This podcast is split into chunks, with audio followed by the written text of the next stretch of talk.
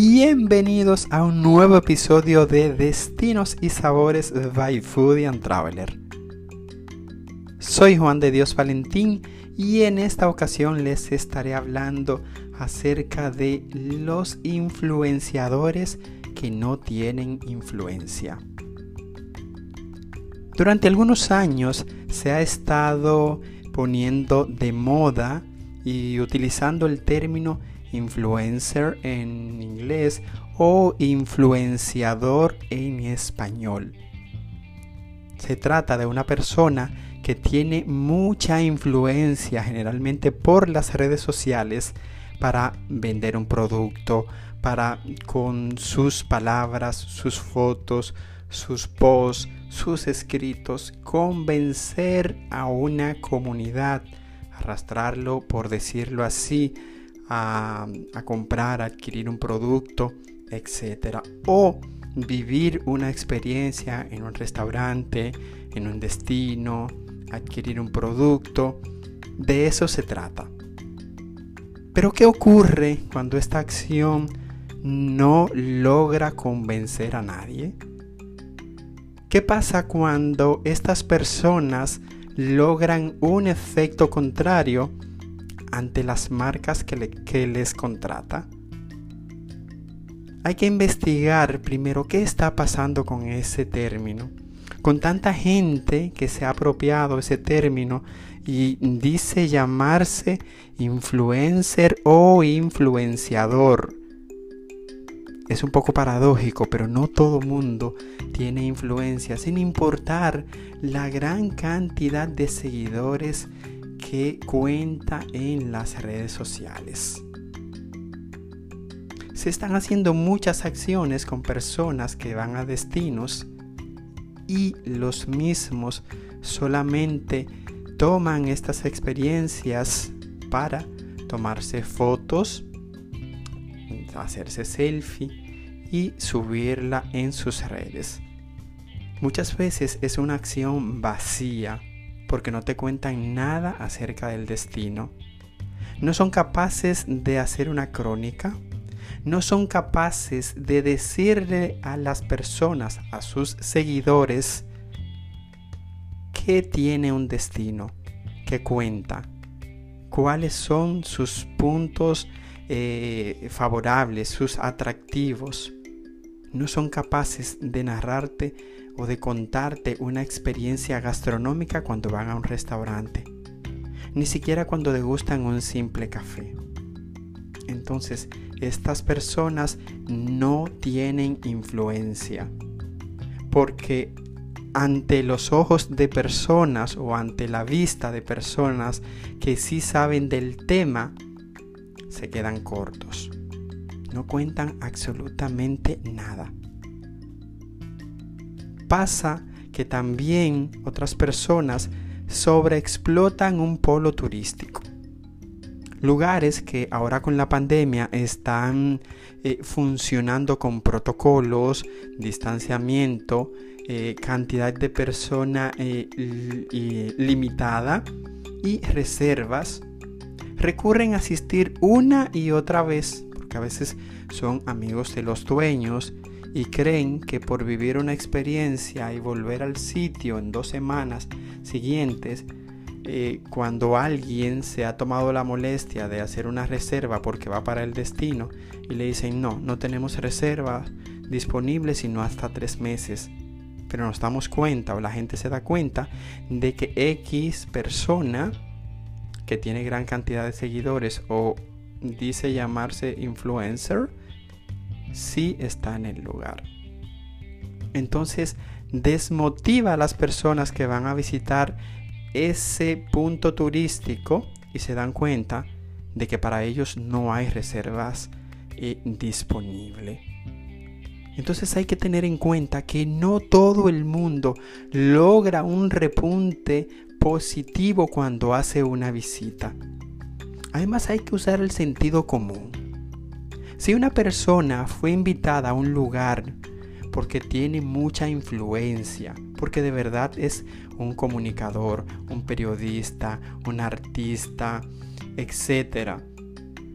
Y esa persona logró su cometido, logró que personas se interesaran por ese destino, por visitar ese, ese lugar, entonces sí cumplieron con los requisitos.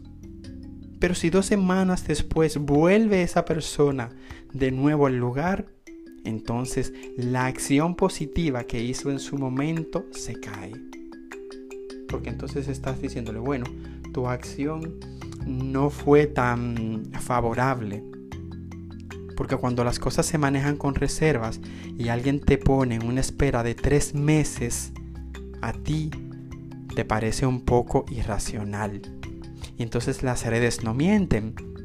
Ahí la gente empieza con un ataque negativo y dice, bueno, me pusieron una reserva para tres meses en un lugar que yo quiero ir, que quiero hacerme fotos bonitas, que quiero narrar una experiencia, que simplemente quiere ir porque quiere gastar su dinero. No todo mundo donde paga su dinero por una experiencia, un restaurante, un punto turístico, como he mencionado anteriormente, eh, tiene por qué subir eh, una información detallada. Si no es una persona que está asociada a los medios de comunicación o quiere contar sus experiencias eh, por medio de la comunidad o seguidores que tiene. Hay que tener mucho cuidado con eso. Entonces pasa que pasa con hoteles, pasa con restaurantes, pasa con lugares en el interior. Eh, entonces, soy amigo o amiga del dueño, de la dueña. Pero eso no te da derecho a que de manera descarada estés presentando todas las semanas o cuando se te antoje vivir una experiencia. Y sí, te asiste el derecho de hacerlo porque probablemente tengas tu relación directa con esa persona. Pero ese lugar no sabe que otras personas que pudieran visitar el lugar y tener un cupo para vivir una experiencia se quedan fuera de. Entonces hay que tener mucho cuidado con esto. No todo el que ven en las redes que tiene 150 mil seguidores, 250 mil o hasta un millón, tiene la capacidad de influenciar de manera positiva en una marca. De hecho, varias empresas que han contratado a famosos influencers internacionales han sido un bluff, o sea, han fallado, no han resultado. Porque no es todo el mundo que tiene la capacidad de hacer que alguien adquiera un producto por medio de tu recomendación. Entonces, creo que hay que ser honesto. No se puede tampoco ser tan superficial. A todos eh, nos gusta vivir experiencia, pero hay un grupo de personas, hay un grupito aquí en República Dominicana, en Santo Domingo, que se está creyendo la movie, como dicen por ahí eh, popularmente, se están creyendo la película de que ellos son lo que mayor influencia tienen. No, primero tienen que dejar a un lado ese ego desbordante que tienen y transmitirle experiencias. Si usted va a Bahía de las Águilas, si usted va a Playa Rincón, si usted va a Playa Bonita, si usted va a la playa de Macao, incluso a Boca Chica y se va a comer un pescado eh, con batata frita, la gente quiere ver la experiencia, quiere ver fotos de esa agua cristalina, quiere ver un video, quiere ver un reel. No siempre quiere ver a alguien dentro de una foto. Y yo sé que me dirás, mi Instagram es mío, mis redes son mías y yo puedo postear lo que me dé la gana. Sí, es cierto. Eso es cierto. Pero en otras ocasiones he hablado de una prostitución que no es literal, pero es esa saturación de que ahora tienen un grupito de chicas y mujeres que ya tienen prácticamente nietos, que yo creo que no les queda ya bien andar en traje de baño enseñando eh, sus atributos, entre comillas, porque creen que con eso eh, Instagram le insta o, le, o les da mejor engagement. Yo creo que hay que ser un poco eh, racional. Yo creo que hay que, que usar el sentido común y pensar qué estoy comunicando. Mi experiencia que le estoy contando a los demás está basada en la veracidad. ¿Es justo lo que los demás van a encontrar?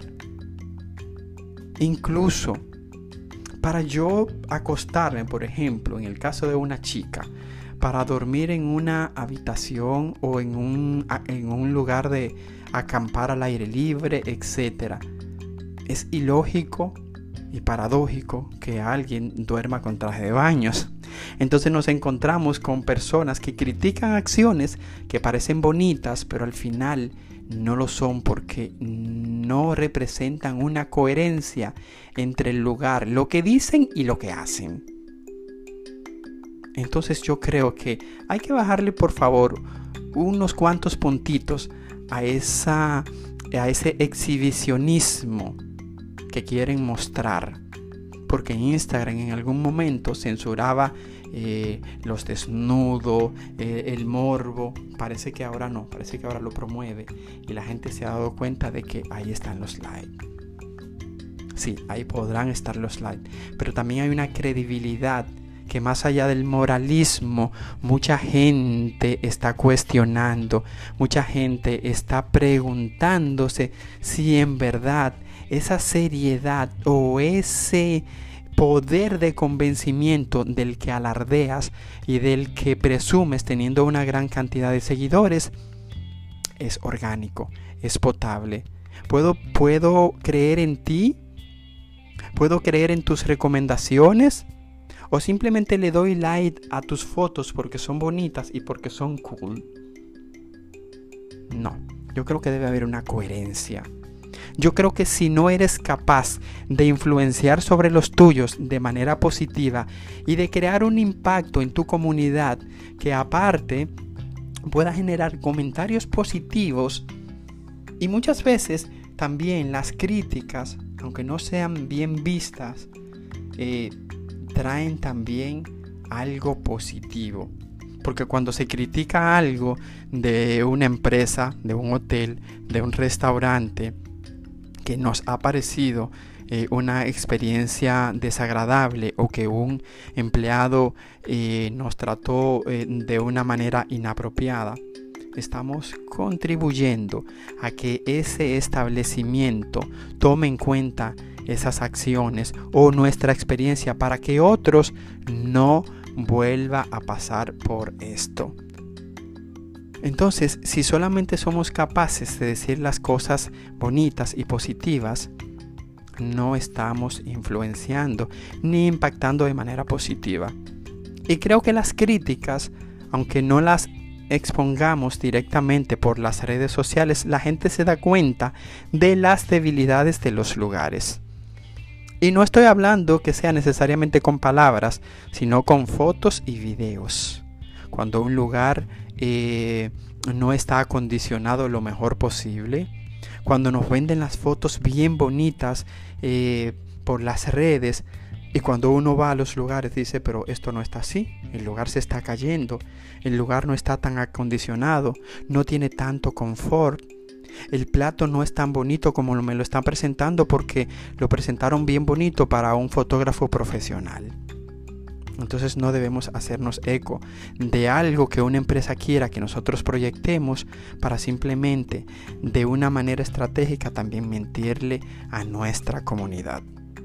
Ser influencer o influenciador no significa que tengas una cantidad exorbitante de seguidores, sino el impacto que puedas generar en esa misma comunidad de manera positiva, y a veces, como te mencionaba, de manera negativa por las críticas que puedas generar y ayudar a crecer a otros. Así que, si estás alardeando de ser un influenciador o influenciadora porque tiene un número exorbitante de seguidores, pero no sabes manejarte de manera, eh, de manera profesional y simplemente estás siguiendo el boom de estas chicas eh, desmoralizadas mostrando su cuerpo en traje de baño, que ojo, vuelvo y repito, no tiene nada de malo, pero me parece una estrategia un cliché muy utilizado cómo vender mi cuerpo, enseñar mi cuerpo, enseñar tu cuerpo para lograr eh, un engagement y lograr mejores likes. ¿Por qué la próxima vez no decides mostrar fotos del lugar antes que mostrar tu cuerpo? ¿Has pensado que probablemente la gente quiera conocer los lugares? Que quiera conocer la playa, que quiera conocer el destino, que quiera conocer las habitaciones con voz en off tuya, que no necesariamente tenga que estar en un jacuzzi mostrando eh, fácilmente tus pechos ni tu trasero. Entonces, esa influencia no siempre es positiva. Yo creo que debemos mostrar la realidad de las cosas y saber que nuestra comunidad, si les encanta nuestro trabajo, nos va a seguir, nos va a apoyar, nos va a dar like, sin importar que sea un grupo de 10. Pero esas 10 personas que logramos impactar de manera positiva, va a consumir los productos que recomendamos, va a ir a los lugares que también eh, recomendamos, se va a tomar el café donde nosotros no, no lo hemos tomado, va a comerse ese plato que le ha parecido apetitoso, va a ir a ese resort, a ese hotel, a ese destino que hemos mostrado de manera orgánica, sin necesariamente salir nosotros en medio de una foto. Yo creo que el protagonismo hay que dejárselo a los lugares, excepto cuando son figuras públicas muy trascendentales como artistas que ya una marca le contrata para asociar su imagen con la marca per se. Sea que abajo esos egos tan inflados y vamos por favor de una manera más consciente, más orgánica, más prudente a generar contenidos orgánicos y a olvidarnos un poco de que la influencia no está en la poca ropa que se muestre ante los demás. Feliz resto del día.